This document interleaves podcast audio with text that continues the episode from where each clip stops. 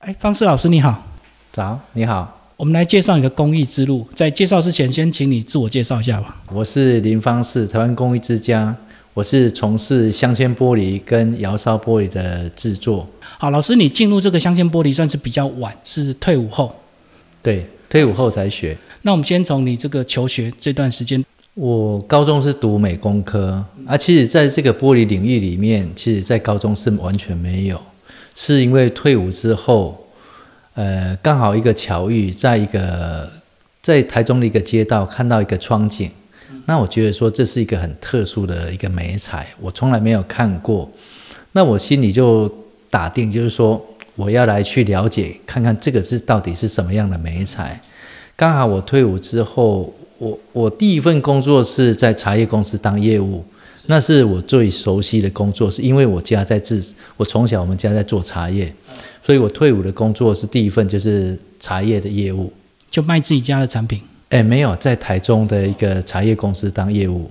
那后来是因为业务这个工作对我来讲不是那么喜欢，所以我就啊做了短暂的时间。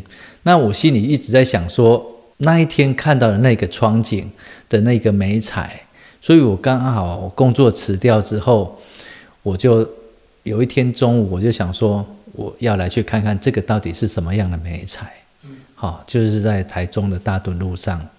那当时我的老板李光仲先生，其实他也是很乐意的介绍我说，这个是呃镶嵌玻璃的制作，哦，怎么制作是人家要用在什么样的地方。那我心里就想说。既然来了，李先生他介绍完之后，我就跟他讲说：“老板，你这边有没有缺助手？”他也吓一跳，他说：“不好意思，我我们目前是不缺助手。”那我当我走到门口要离开的时候，他又叫住我说：“呃，不然你留个资料给我好了，如果我有缺助手的时候，我就打电话给你这样子。”那结果隔天早上，我还躺在床上，就是说我。今天要去哪里找工作？好，找我喜欢的工作的时候，我就接到李光松先生来，我的老板打电话给我的电话说今天可以来上班。那我当时我很惊讶，但我就跟他讲说可不可以明天才去上班？好，就是这一个因缘而让我踏入这个领域里面。可是你是念美工科，应该接触过很多美材，然后那时候没有特别喜欢或特别专长的部分吗？诶，以前在美工科我们学的，在竹山大部分都学的工艺都是竹雕跟木雕，还有竹编这一类的部分。那玻璃的美彩算是非常的少，根本没有去碰触过。美工科没有学绘画相关的基础吗？绘画还是有啊，只是说我们美工科竹山高中美工科那时那时候比较注重的就是工艺的部分。哦，就是因为结合在地的这些特色，就对竹雕的部分呢，竹彩的部分也是有精工的，也是有陶艺啦。那就是那时候可以自己选项嘛。那时候我是选选修的是精工跟竹雕的部分，那时候可以选修嘛。嗯，那反正后来就是接触到玻璃之后，就更迷恋，就对了。接触到玻璃之后，我是觉得说这种东西蛮好玩的。嗯，哦，就是变成说。每一个客人他要的东西都是不一样，你每天都可能在做不一样的东西，好，因为他这个是刻字化的东西嘛，啊，有时候是那种成就感是做完之后，当去安装上去在客人家里面那种成就感，因为每一个客人的空间都是完全不一样嘛，啊，所以那种成就感是觉得说哇。这个怎么这么漂亮？可能你在工作室看的时候不漂亮，不是说不漂亮，是说那个效果显现不出来，就还要有光的影响。对，结合它的光，结合它的空间，如果没有它很美的空间，你说它放错地方，其实它效果也是不好。老师要不要简单讲一下镶嵌玻璃的制作过程？镶嵌玻璃这个工法的话，最主要它这个历史已经。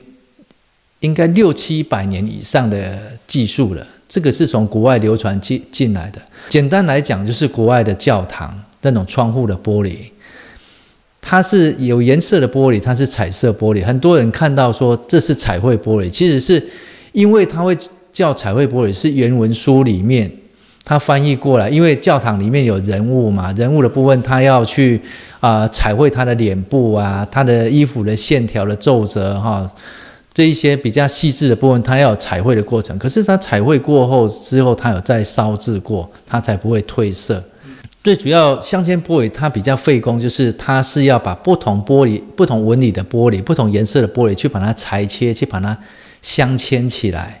好，就是它有一个好处，就是说万一破损，它是可以修补，它是一片一片去把它镶嵌组合起来，所以可以抽出来，就对。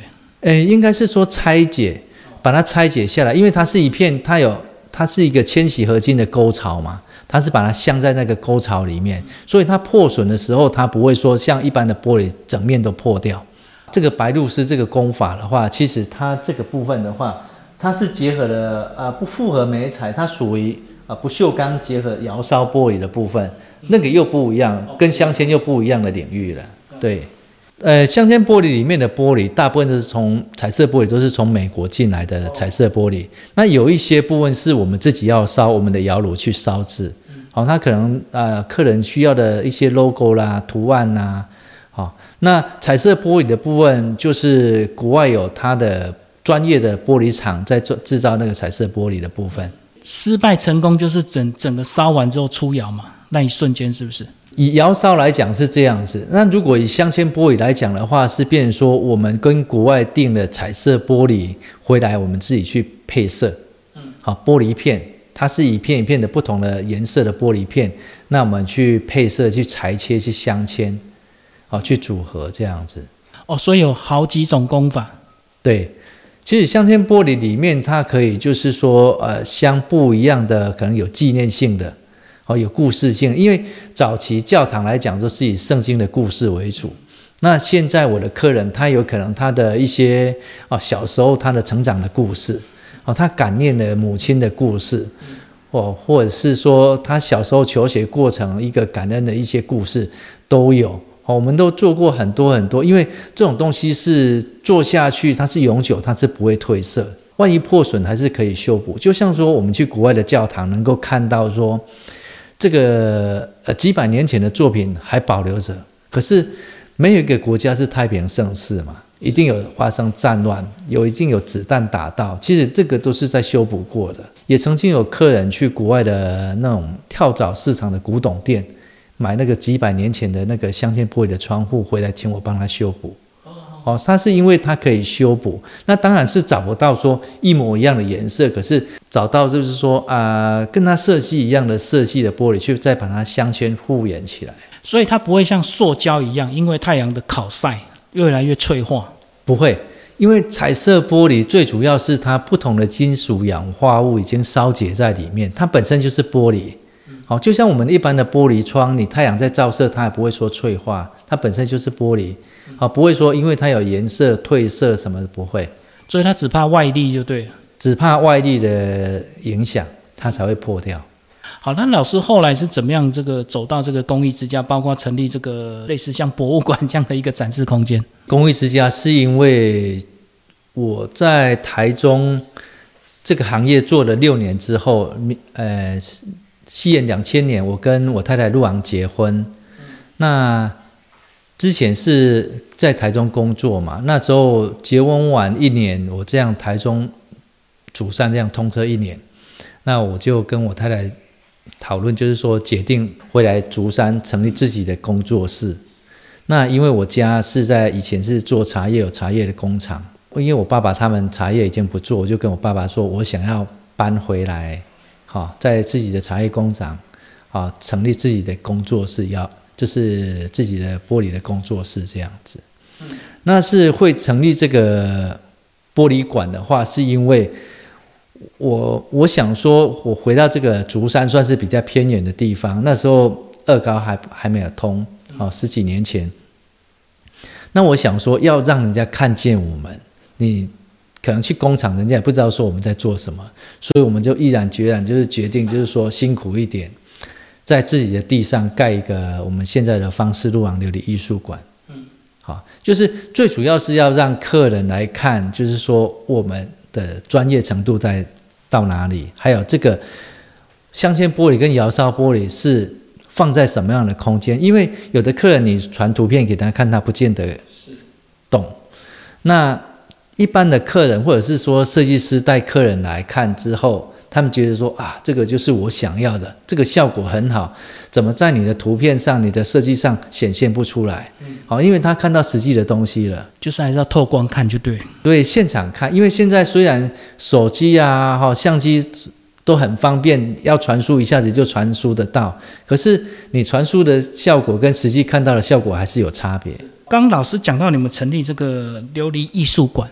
那我们更早刚一直在讲玻璃，那玻璃跟琉璃到底是什么差别？其实以文献里面，Google 里面看到的是，正常讲来来讲的话，就是说琉璃就是玻璃，那玻璃是材料，那琉璃是经过八百度以上不同的高温去烧结而成的成品。因为在国外里面也其实也没有琉璃这个名称嘛，其实它也只有玻璃跟水晶的差别。其实这个只是一个名词，其实材质都不一样。那琉璃的部分，说烧融的部分，就是说玻璃有它玻璃的膨胀系数，不同的膨胀系数，不是说什么样的玻璃都能够融在一起。应该讲说，陶土有陶土的膨胀系数，玻璃有玻璃的膨胀系数。可是陶土跟土里，它的陶土也是有它的系数不一样的陶土，两个结合可能会还是会有一些啊破损的现象。玻璃破损的现象，它是会裂。那玻璃最怕的就是说膨胀系数不一样，它在凝结的时候，它的应力会互相排挤，排挤可能会产生的一小小的裂痕。可是这个裂痕有可能我们在门窗在关的时候，它有可能会震动而产生的裂破裂的现象。所以玻璃就是它的原物料，那琉璃就比较偏向它的成品，就对。如果以称呼来讲，其实现在一个解释就是说，玻璃是材料。那琉璃这个成品是经过八百度以上的高温，不同的技法去把它烧结而成，就可以简称为琉璃。好，其实这个是网站上啊，很多人都有写过。其实这个争议很大。其实像比如说战国时代，哈，也叫做琉璃珠嘛，其实它也是玻璃，好，也是琉璃。好，后来就是到我看文献里面，Google 里面是讲说，到清朝初年。我们在跟西方接触的时候，其实都都叫做玻璃嘛。是，好啊，其实就是说这个名称在每一个朝代，它的名称都是不一样。其实材料、原物料其实都大差不多。当然也是有天然的琉璃，可是这个琉璃珠可能到底在哪里？好，可能是说一些矿物啊，或者是烧融以前的一些可能。不同的美彩哈，去形成而成的一个大地形成的而而成的一个一个很可能算是宝石啊啊，这个是可遇不可求，对，可遇不可求的东西，对。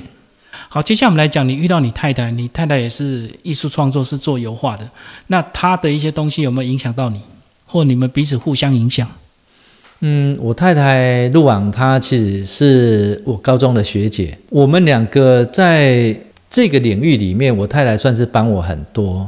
其实我们配合的默契的模式是，变成说她负责设计的部门，那我负责制作的部门。那她现在是我们的方式路昂流艺术馆的艺术总监，当然是我们要互相配合。就是说，因为美的东西很主观，就是说所有的设计经过他那边确定之后，那我们。制作部门才开始制作这样子，好，就是沟通跟客人之间沟通的过程的话，就是设计部门这边，我跟我太太跟客人确定之后，啊，制作部部门这样才制作这样子。所以意思是每个案子都要经过平面设计，就对，先输出，然后再制作成品。我们的案子算是比较特殊，就是说每一个客人都有他的想法。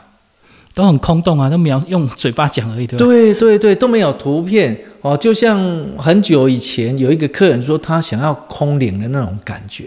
可是这个空灵，每一个人想的是不一样。这个是很有想象空间的，没有具体的东西。可是这个过程讨论的过程，就是你要可能要找到一个这种图案是不是他想要的感觉？因为你要抓到感觉，你才有办法去设计嘛。不然的话，你可能画了一大堆的图案，白做工，白做工，其实他没办法去体会啊。好，所以我们的过程其实大部分都是在沟通，沟通完之后，可能画个草图。好，我们曾经有一片就是一个企业家的故事，哦，他来找我们说，你们有办法做我口述给你们，你们有办法去做我的故事吗？我说，像故事墙这样子吗？诶，它是一道窗哦，一道圆窗是直径是一百八十公分的一个直径的一个固定窗，哦，它是要呃做他呃他是要描述说他小时候的故事。他现在是一个很成功的企业家，可是他做那一道窗的目的就是要让他的后代子孙看到这扇扇窗哦，不要忘本，哦，就是说他他想要表达的是他那种感觉。好几个时段。拼凑起来一幅图，对不对？对。可是这个来讲的话，看到大家都觉得说，哎，那个感觉很不错。那个是完全是没有颜色的镶嵌玻璃，它是用透明跟雾面的玻璃去把它镶嵌起来。因为这个客人他很低调，他也不希望就是说把颜色做得很丰富。他讲只要就是说那个每一个年代的一个过程的部分。一般客人都会，我们构图完，他们都很惊讶，甚至于做完之后，他们更惊讶。他觉得说，因为构图只是一个手稿，可是实际作品做完之后，当他们看到说，哇，这个是太惊讶了。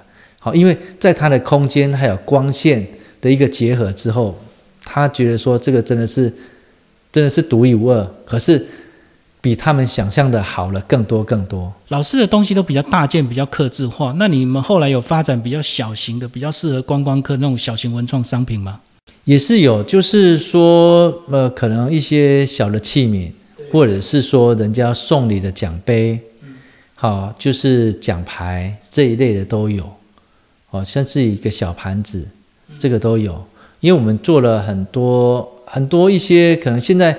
固定的，比如说以奖牌来讲，可能比如说传统的礼品公司所呈现的那个奖牌就是很自私的。那现在的一些可能公司，他希望送给外宾。或者是送给他们的员工，就是不要让他们就觉得说每次都送这样的作品，所以他们委托我们，就是说以他们公司为主，或者是说以他们这一次办的活动是什么样的主题，有设计感的东西，对，就去设计。那每一个收到就是觉得觉得说，呃，老板对他很用心，就说为他而做这一件奖牌，那成本就不一样，对不？看到比如说以奖杯来讲，就很多塑胶奖杯就可以很廉价。当然是不一样，因为就是说设计的过程，还有就是可能，因为他们的量都不是很大，可能是几前几名而已啊。对对，所以他们不可能说一次就几百个嘛。是。好，所以它量不大，当然是你单价还有材质的关系。啊，因为还有就是说，我们还是会以客人的一个预算的考量去做设计啦，不是说我们设计出来就是多少钱，不是这样子。所以现在等于一般商业的也有接就对了，反正你们就有部门也在接单。对对，商业都有。嗯，对，也不是说纯艺术啦，就是空间里面，像有的客人他要制作一个招牌，属于他很有个性的招牌，好也都可以。其实我们我们所做的就是生活艺术嘛，艺术生活，就是说能够用我们的美彩能够做的，好在他的空间里面，或者是他在他的公司里面。好，外墙或者是室内都可以，或者是装置艺术、公共艺术都有。我们刚讲这个生活艺术，那生活艺术来讲的话，可能有陶器、瓷器的话，那以你这个玻璃来做这个器具的话，它的大大家彼此的成本大概是怎么样？它会相对高吗？也不一定说相对高啦。就是我我所讲的生活艺术的话，就是说在我们生活里面、空间里面，刚刚讲的说陶器啊、瓷器，这个可能是比如说。用的部分，器皿的部分，当然我们也有器皿的部分，好，就是玻璃盘的部分。对。那我所讲的生活艺术的部分，就是说，比如说我们做的大部分都是大门、玄关、窗户装置艺术，在整个居家的空间里面，其实有时候是画龙点睛，你可能一进门你就很惊讶，说哇，这个光线刚好照射到，那个效果是非常非常棒的。我曾经做过一个在西罗的案子。它是楼梯的天井，嗯，那时候安装的时候是在六月份，因为它六月份会有那个雷阵雨嘛，所以它要赶着我去赶快要去安装。哦，天井把它封天井的部分，它要要采光下来，他叫我们帮他设计，就是说，当时他讲的是要宫崎骏的那个电影光影的场景，我说那个电影光影场景我是做不出来，可是你的条件我可以做比那个效果更棒。因为它是直接天光直接照射下来。那我里面设计的一些颜色，还有一些元素的技巧，就是有一些玻璃把它倒角磨边。那玻璃倒角磨边，它就会折射，就像三棱镜一样，它会七彩光嘛。哦，闪掉的那种闪光。对对对，它会会变说光影的变化会比较丰富一点。那当时我在安装的时候很热嘛，我就请那个他们夫妻两个就说：“你们先去休息，那我安装好了时候你们再来看。”但我安装好之后，那个光影还是很强，因为只要有太阳光，它的效果都很好。他们说：“你看，我都起鸡皮疙瘩了，这是一种感动，怎么会这么漂亮？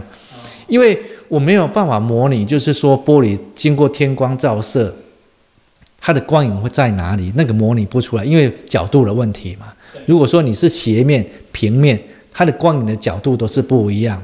所以他们刚看到的时候，他们就觉得说：哇，这个真的是太值得，这是一种期待性的画面。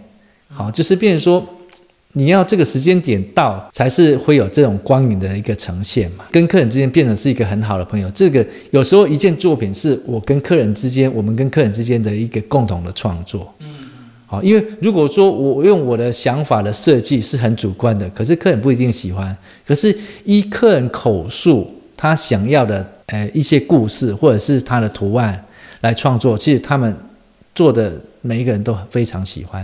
哦，所以老师讲的生活艺术是指看的生活艺术，对，不是纯艺术品就对，把它融入生活使用中。对我们一般的话，就是在空间里面的艺术，纯艺术也有，就是使用的器皿的部分。嗯，好，也是有客人他买我们的琉璃盘回去，他们会摆盘给我看，他说：“哇，这个赏心悦目哈，这个每看起来这个还没吃之前就觉得说心情很好，是因为我们的盘子让他心情变好。”好，因为摆盘的关系，他觉得说哇，这个看起来水果啦，哈，东西看起来都很可口。我知道，就是即使是便宜的菜色，摆在高档的玻璃盘，对对对对对对对。好，其实就是跟客人之间的互动的一种趣味啦。这这个就是我们的成就感。是每次去客人家安装完之后，就觉得说，跟我出去的那个师傅都觉得说，怎么我们家没有办法这么漂亮？我说，我们要感谢客人提供这个空间给我们。才我们的作品才能够漂亮展现出来。所以放在我们的玻璃馆不一定漂亮，可是，在它的空间，因为它的空间经过设计之后，啊，角度的一个光线的一个都不同的光线的一个角度，所以它呈现我们的作品相得益彰，所以变得更漂亮。我们来讲这个趋势，这个玻璃艺术为什么它相对的艺术家或者是发展，并没有像我们传统那些工艺师或陶艺木雕这么热络？它有什么先天的限制吗？应该说，这个玻璃工艺这个部分，其实像我这个行业，全台湾都有，都有人在做。比如说镶嵌玻璃、窑烧玻璃都有。像我们有这样成立一个玻璃馆、艺术馆的话，应该是没有。这个是应该是说我跟我太太入行的一个热忱啦，就是说我们不要跟人家就是都做同一个性质。可能一般的人做的会，他可能会说啊，我这是我的目录里面，好，你要做哪一个图案？哦，就是很自私的。那我们会回来竹山这个地方，我们那时候的定位就是说，我们要做跟人家不一样的，我们要做刻字化的，依照客人的需求。是不是？它器材也是个门槛，每个人做的不一样啊。对啊，你看我们在三义可以看到整条都是木雕街，那 我没有看到玻璃彩绘一整条，大家都在做。比如说新竹，新竹的玻璃是最有名嘛。可是新竹大部分来讲，你像做我这个行业。其实也是没有，早期都是以那个拉丝玻璃外销啊这些工艺品为主嘛。那这个产业在台湾来讲算是比较冷门，我这个产业啦算是比较冷门的部分。因为其实像三亿的话，其实它是一个很做 get 起的那个这这个行业嘛。可是玻璃，你说像我之前竹站的那个新竹玻璃展，我有去展览，那时候林志坚市长。他觉得说：“你怎么在竹山，不是在新竹了？”我说：“哎，我我刚好我家乡对家乡在竹山。”好，他就觉得也是很惊讶，我们新竹怎么没有这种美彩这样子？好，是因为在我的家乡做，所以他这个算是不是说很跟一般的陶艺，还有就是可能市场性陶艺的话，可能生活陶，对，很方便嘛。好，你土就可以了。可是你要制作到就是说，像我们现在这个阶段的一个程度，可能你你的技术、你的设备、你的材料，其实都是一个门槛，是跟一般不一样了。所以我才想说，它是不是有它的门槛，所以不容易入门，不像这个一把刀子、一个一块木头就能雕，对不对？对，应该是这么讲。哎，有的可能是个人兴趣啦，因为玻璃的东西可能。第一个学习的过程，可能在切玻璃啊，玻璃它是比较锐利的东西，你陶土你要塑，它不会什么危险性。那你玻璃第一个就是说，它玻璃可能在裁切的过程有玻璃屑啊，玻璃破掉的话，你可能手在制作的部分也有可能受伤嘛。哦，我说我都跟朋友开玩笑说，我这个真的是血汗钱。啊，流血又流汗嘛，所以在烧的过程，其实它是很热的。在镶嵌玻璃制作的过程，你要裁切玻璃，可是你裁切玻璃，在你在打磨的过程，或是你拿的角度不对，哦，或者是你分心了，有可能你的手会去割到，会流血。好，这个在在我当学徒的过程，其实这个是常发生，就对，常发生在工作桌里面啊，那你怎么又有一些血的痕迹啦？或者是有时候在磨玻璃的时候有玻璃屑屑啊？那你会喷到脸上啊？可是你在流汗的时候，你要擦汗，抹一下的时候，可能玻璃屑屑刚好是尖锐的。你，奇怪，我怎么在流汗不是流血？是流血不是流汗？哦，这个是当然是不会有很大的伤口，可是就是有时候就是你不小心的话，就会有受伤的一个过程。所以它等于意外随时都有可能会发生，因为它的材料就是这样子，就是玻璃。对，它的玻璃就是硬嘛，尖锐嘛。可是这种意外的话，就是说，第一个你你要胆大心细啦。如果说你每一个都是很害怕的去制作，在这个过程你可能受伤的机会更大。好，就是你可能要视力要很清楚，你要制作的时候你的步骤，好，你的步骤要对，你步骤不对的话，有可能会受伤。其实每一个工艺家、每一个行业其实都是一样，嗯，都有职业灾害。我们来讲这个媒材的结合，老师，你说后面那个是玻璃结合不锈钢，那它还可以结合什么？这个其他媒材？一般来讲的话，就是说会做复合媒材，就是玻璃的限制一定有它的极限。是，哦，你太大危险又太重，那你结合的不锈钢的话，不同媒材不一定是不锈钢，有可能是木头还是其他的材质。啊，它就是可以无限延伸。我会用不锈钢的话，就是说它可以再烤不同的颜色。第一个放在户外的公共艺术，它不会生锈。还有就是结合木头，其实它比较温润。像后面这个部分的话，其实有一些也是结合的台湾的块木。那第一个就是它有香味，有它的温润度，木头的温润度。而不同的异材的结合，其实它的视觉效果又不一样。所以很多时候都是被客人要求出来，对不对？他想要把他家里的什么东西，对对对对对，我加上去我曾经有客人，他跟我讲，就是说你按照我的意思做就好了，我就喜欢这样子去把它拼凑起来。哦，就像嘉义有一家很有名的那个林聪明砂锅鱼头，哦，他的那个视觉效果，他的入口意象，就是请我帮他做。就是镶嵌玻璃，就主要文化路那一家吗？对，文化路那一家。好，啊，它的鱼头的话，我们是帮他设计的主题是鱼跃龙门牡丹影。好，他是做三只鱼，那鱼头是用台湾的块木，好去去做呈现。他请我们把它设计好，它的骨架都是用不锈钢扁铁，好锻铁去去制作，他再去镶他的那个木头。那我镶我的玻璃这样子，所以很多要求客人就提到了，你就想尽办法去完成，这一步一步走到今天这样。对，其实是应该是要感谢我这一些客人，他不断的推着我往前走，我我们都不能够考虑了。他说你就做就对了，嗯，好，那也是激发我们不同的一个设计的一个概念，颠覆一些可能传统的思维，是，好，因为客人他有他的想法，啊，那。我们有时候是采纳客人的想法之后，他的建议，那我们可能是得到了很多的不同的启发的一些不同的一些灵感出来。所以老师讲一下，你有现在配合文化部做一些传承计划吗？目前是还没有，因为我这个部分传承的部分的话，学习的人可能不像说木传统木雕，或者是说陶艺啊这个部分，那目前来讲是还没有。就还有它的困难度要思索，就对，对对，对啊？因为我看他们一起两年这样子可以慢慢做，慢慢雕，那你们这种可能特性不同吧？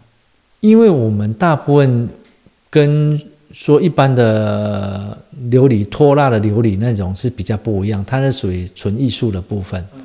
那我们的定位是说，啊，生活艺术的部分，就是视觉生活艺术的部分，跟这个传统木雕，它那个是也是艺术的部分，它是一个立体的部分的一个雕雕刻嘛。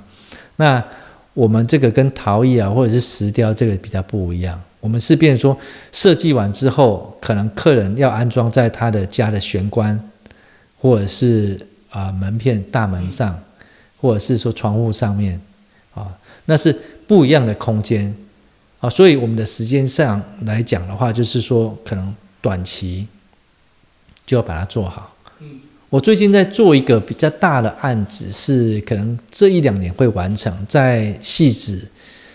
记呃，戏子的那个记德宫妈祖庙，我会做一尊六百公分高的那个妈祖像。是，哦，那个做起来的话是会效果会很好。这间妈祖庙其实，嗯，如果上网看，会现在看到看它的雏形、它的设计、它的外形就是很现代，是镶嵌玻璃，好是变说它的骨架也是不锈钢。那我们设计。这个骨架也是我们帮他构图再设计过，分割之后，请不同的厂商，就是制作专业制作呃不锈钢这个厂商去制作。那因为因为现在还在盖的阶段，那盖完之后我们要先打板再去制作。我现在目前是有做一尊一百八十公分的啊，也呃。按照它的比例的一百八十公分的那个妈祖像，缩小版就对。缩小版放在它的记德宫的旧的妈祖庙里面。哦，所以它盖新庙换大的。对对对对。所以主要是要配合他们的时间。对，它是最主要是一进门就会看到这一尊六百公分的妈祖在墙面，它透过光嘛，在基隆河那一面的话，就晚上会看到这个光亮的时候，就一尊妈祖在这个墙面上。哦，那时候期待会很壮观。好，我们请老师稍微介绍你现场作品。我要介绍的这一件作品叫《浪雾潮生》。那我这一个作品是最主要是要表现那个海浪，海浪的部分。那这个作品的话，它是窑烧琉璃的部分，我是用啊一片一片层层堆叠起来的一个线条。那最主要，它的感觉是变说，它我控制它的温度，让它玻璃烧融的时候，有它不同的曲线的那种美感。好，这个温度大概控制一大概大概就是在八百二十度里面。那这个部分我结合了这一块木头的话，其实是结合就是一个互补的一个作用，让它能够比较温润一点。好，不同的效果。那这种成型的话是独一无二的。啊，是变说它跟拖拉铸造不一样，啊，这是我用温度控制让它成型的一个呃现有的这样子一个美感的一个部分，所以它无法复制就对了。对，这个部分无法复制，你再叫我重新烧第二片一样的，烧出来是不一样。所以它就是纯艺术，就是一个摆饰品。对，纯艺术摆饰品。这一件作品叫水醒摇椅，那这个部分它是会动的。我设计这样子，就是说它能够摆动。再来，里面结合的这是台湾快木。那快木它自然有它的天然的香味。如果没有味道的时候，我们快木精油取得很方便，就是再把快木精油点入这个木头里面，好，它的香气就是还会啊停留一段很长的时间。那这个设计就是最主要是让它啊会动又有香气的一件一件艺术品，好。那这个结合了外面这个金属是不锈钢，我把它做成铜的颜色，哦，让它比较温润一点，哦，比较质感又跟一般的嗯不锈钢冰冷的感觉，哦，跳脱那种感觉出来，哦，就是比较啊比较温润一点。所以这个就是室内可以结合快木的香气，就对。当然是如果说摆放太大的话，它可能就是会有它的危险性啊，我们都会再把它固定在。到地板上面这一组作品叫《秧田中的舞者》，好，这是我小时候在南投竹山啊的一个小时候的印象。那这个部分的话，结合的也是复合美彩的部分，我是用不锈钢，啊，跟琉璃的部分，这个做法比较困难一点，就是它在制作的时候，不锈钢要先制作。哦，我镭射切割好，我画好之后，不锈钢焊好之后，我再去做我的玻璃，因为这样子它的结合性来讲的话，会线条会比较美一点。那你如果说你玻璃做好再放去不锈钢那边制作，有可能会破掉。那这个部分的话，最主要是我要表现，我用我的眉彩去凸显它这个层层堆叠的这个羽毛翅膀的部分。哦，原来近看才发现它是有不同的。层次的哦，对，因为我这个最主要是说，我是用玻璃去烧制，那以我最熟悉的媒材去呈现这一只白鹭鸶它的这些羽毛的感觉，有一些是块状，有一些是颗粒，有一些是粉状的玻璃啊，去结合。那当然是我要事先去画它这一些颜色的明暗的部分出来，再去堆叠这些玻璃块。可这个做一个很麻烦，是它到底多少支才够？是不是可以一直做下去？对不对？这个部分我是做了十二支，是之前一个展览我做了十二支。那里面的金属来讲的话，像白露丝它占的这个底板，我是设计是一个水池、水洼的一个地方。那不锈钢板我就是故意不把它烤漆。好，我是用不锈钢的颜色，哈，去把它磨成有它的水纹的感觉，水纹的感觉出来。所以当初是真的摆在水池里的。呃，也不是，之前展览的话，我们有布布置，就是像这个芦苇啦，哈，有一些不同的氛围，它可能在户外，嗯，啊，当然这个要摆在水池也是很漂亮啦，只是说放在户外就是怕怕危险。好，这个是放在户外也是有。可以，只是说怕可能啊外力啊去去撞到还是怎么样。所以你这样不锈钢结合玻璃的意思就是它可以做得更大，对不对？因为有不锈钢去支撑。对，如果说单纯玻璃，如果说这一只白鹭鸶啊全部都是用玻璃，它可能它的脚就没办法支撑上面的重量，会有危险。对，所以我们才会去衍生，就是说用复合媒材，因为我在。法国去参访人家的工作室，其实他们也是现代艺术，就是不锈钢，啊，去再去打磨。所以只要底座够稳的话，它上面玻璃是可以无限 一直对 创作下去。玻璃的话，第一个就是说它的特性，而且还有重量的问题。对，你要不够支撑的话，这个可能会有危险。老师来帮我们介绍这片玻璃吧？这一片窑烧玻璃，它这个结合的话是放在我们的一般的推窗。那这个推窗来讲的话，就是我们这个效果它是透光而不透明。很多客人就是可能有可能是我们两个在都市地方的话，有可能我们两个的主卧意识是相望的。嗯。那透明玻璃一般的话，可能说它可能用窗帘去把它遮蔽起来，阻隔起来。那我设计这样子的话，它是第一个透光而不透明，又有美感。好，再来这个话就是说玻璃脏了。你绝对看不到它的脏，又好保养。对我的客人，他们做完之后，他们就很困扰，就是说，有可能是对面的没他们不在，可是你也不可能说要上个厕所不不关那个窗帘。嗯嗯。这个窗帘它常常要换，啊，所以很容易坏掉。久了之后可能又生沟，哦，线断掉什么的，一段时间就要换。那他们就请我帮他设计他想要的图案，就一次到位了。对，所以这是个抽象画吗？还是真的就是有一个特定的图形？我们设计是一个一盆花，很抽象的花。是啊，所以我在设计的部分就是说，它背后的玻璃的纹理的肌理，我会把它做成有线条或者是皱褶感，看它这个图案不一样，我们去设计它的肌理。当然就是要让它不透明。所以还要配合肌理跟颜色就对搭配哦。对。那它这样开开关关是不是要一定的强度？不然开的 bang 会不会破掉？呃，应该这么讲的话，就是说有可能你是住在十五楼，嗯，可是这个原原本的轻玻璃我们不用拆，我再烧一块，把它镶在这个内框里面，哦，再把它粘合上去，用特殊的实力控再把它粘合上去就可以了。而因为那么高的地方，你把它拆掉，防水问题就有问题了嘛。是是是，就保留它原玻璃。原原本那个轻的强化玻璃就保留着，那我们再做一块，把它附加上去就可以。哦，所以你们会做好差不多尺寸，到时候现场再现场安装粘着上去就。哦，这样就又维持它的强度。对，因为有时候它太高，你不可能说。吊车去，为了要安装这一块玻璃，又请吊车，也第一个危险，还有防水问题。对，这一大扇窗是彩色玻璃镶嵌，是它这个是这样是一片玻璃，这样是一片玻璃，一片玻玻璃去把它裁切下来。好，你看这一朵牡丹花，就好像几十片的。那中间这个呢？这个部分有一些是用铜箔去包。玻璃去包铜箔，去用洗去把它焊起来。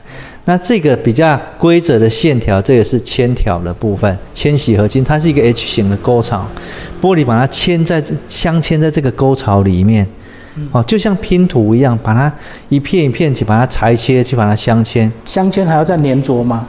呃，粘着的话是这个接点，因为它已经嵌在那个沟槽，它不会掉下来。粘着是这个地方是用焊锡去把它焊起来。它才不会脱离，所以一整一整条再各自把它焊起来就对。哎，对，接点它是一整条的那个条子。不懂。对。然后这个接点还要再焊。对对对。所以你看哦，这个你看这样一朵花，如果一片玻璃差个一米米就好了，十片就差一公分了。是。所以在裁切的过程，你要裁切的很精准，因为它的阿索阿索比可能比如说两米米而已。所以你刚刚说玻璃可以维修，是如果其中一块破掉，就可以只做这个形状，对，再镶嵌回去。我等一下这边有一块破掉的，它是 保留起来，对，保留起来就是让客人去看。比如说破掉撞击破掉，它不会一直裂过来，除非说撞击点在这个地方，就是这块。好，就像说我们去国外看到，它可能有一些是。那最常看到的是人家丢石头，对，或者是 BB 弹，对对对，那个就是可以局部的去修补。重点是要把这一片窗拆卸下来，在平面才有办法去修补，因为要焊锡。哦，我懂。啊，它跟一般的那个铁工那种点箍有没有不一样？用点焊的不一样。对，所以镶嵌玻璃有一个好处就是说，比如说这个是比较私密性的空间，那我们用的玻璃。就是比较不透光的，那这个地方可能比如说它是比较开放的空间，就可以比较明亮一点。我们用比较穿透的感觉，所以我会呈现这么大的窗户，就是让客人去比较，去看到实际的色彩。因为现在的光比较弱一点，有不同的效果；比较暗一点，有不同的效果。或者是说，哦，刚好太阳光刚出来的时候，那个效果是完全都不一样。所以这个大部分都是运用在教堂，对不对？才会有这么大片的落地窗让你去设计。呃，应该是以前是这样，可是现在就是比较注重生活艺术的部分，一般都居家里面比较多。因为在台湾来讲的话，教堂使用的部分没有像说西方国家那么大，因为预算跟经费问题。因为西方国家可能天主教国家，它的预算他们就比较大。那所以我会做这个图案，就是说符合就是一般的居家。大家能够使用想要的，有抽象、有写实一点的，因为我们也很担心，就是说，人家看起来这哇，这个做起来会不会像教堂？其实这个就是变说我们比较比较拘谨的一种想法啦。其实现在都是啊，很有自己想法的一些主题跟设计，我们会依照客人的设计着色好去镶嵌。好，老师来介绍这面哇，浮雕字哎。对，这个是窑烧琉璃浮雕的部分啊，这个是书法家柳家恩老师所创作的啊书法作品，我把它烧制在玻璃上面，让它呈浮现浮雕呈现出来。那这个画面这四幅的话是苏轼的《蝶恋花》其中几段，因为它比较。文字比较多，所以我们截取其中几段而已。那要表现的就是书法老师的艺术。柳佳恩老师他的书法就是很有他个人的风格。那我们要凸显他书法的美感。好，其实中国文字是全世界最漂亮的文字。好，字形里面就有字意。哦，就像说其中这个笑，其实老师写起来这个字就好像在微笑一样，真的，好，就是整个就是很很很有笑脸的那种感觉。那这里面书法里面它结合的啊草书、行书还有隶书，其实好几种书法字体去把它结合创作起来。那即使是变说我跟柳吉安老师的一个共同创作，他的书法我把它应用在。窑烧玻璃上面浮雕上面的呈现，那我们看到这边是凸出来，我们这边那另外一边就是凹进来的吗？另外一边是凹进来，哦，所以两面都有不同的美感呢。对，两面不同的意境。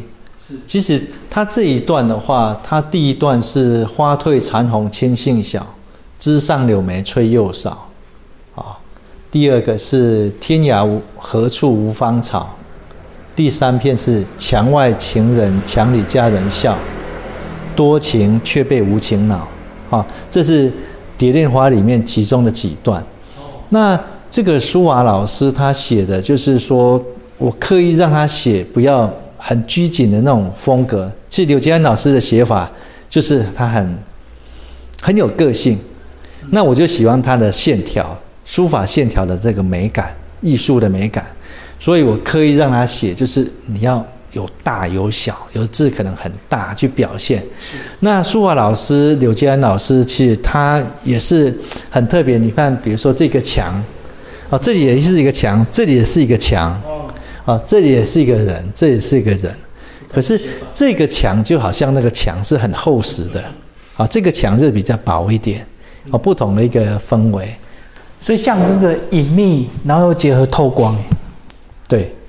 就是可能我们住在这边，因为外面看不到，外面的路人、行人的话又看不到。它最主要是光线透进来，又有它不同的效果，私密性有，啊又有不同的氛围。一进门就看到啊这一幅很惊人的一个浮雕艺术作品。所以你会写书法字的话，就可以请你来设计玻璃墙，对不对？对，我们有很多很多客人，他有他喜欢的书法家。会请我们委托我们帮他制作啊不同书法家的作品，在他的比如说玄关呢，或者是书房来呈现。嗯，好，谢谢老师。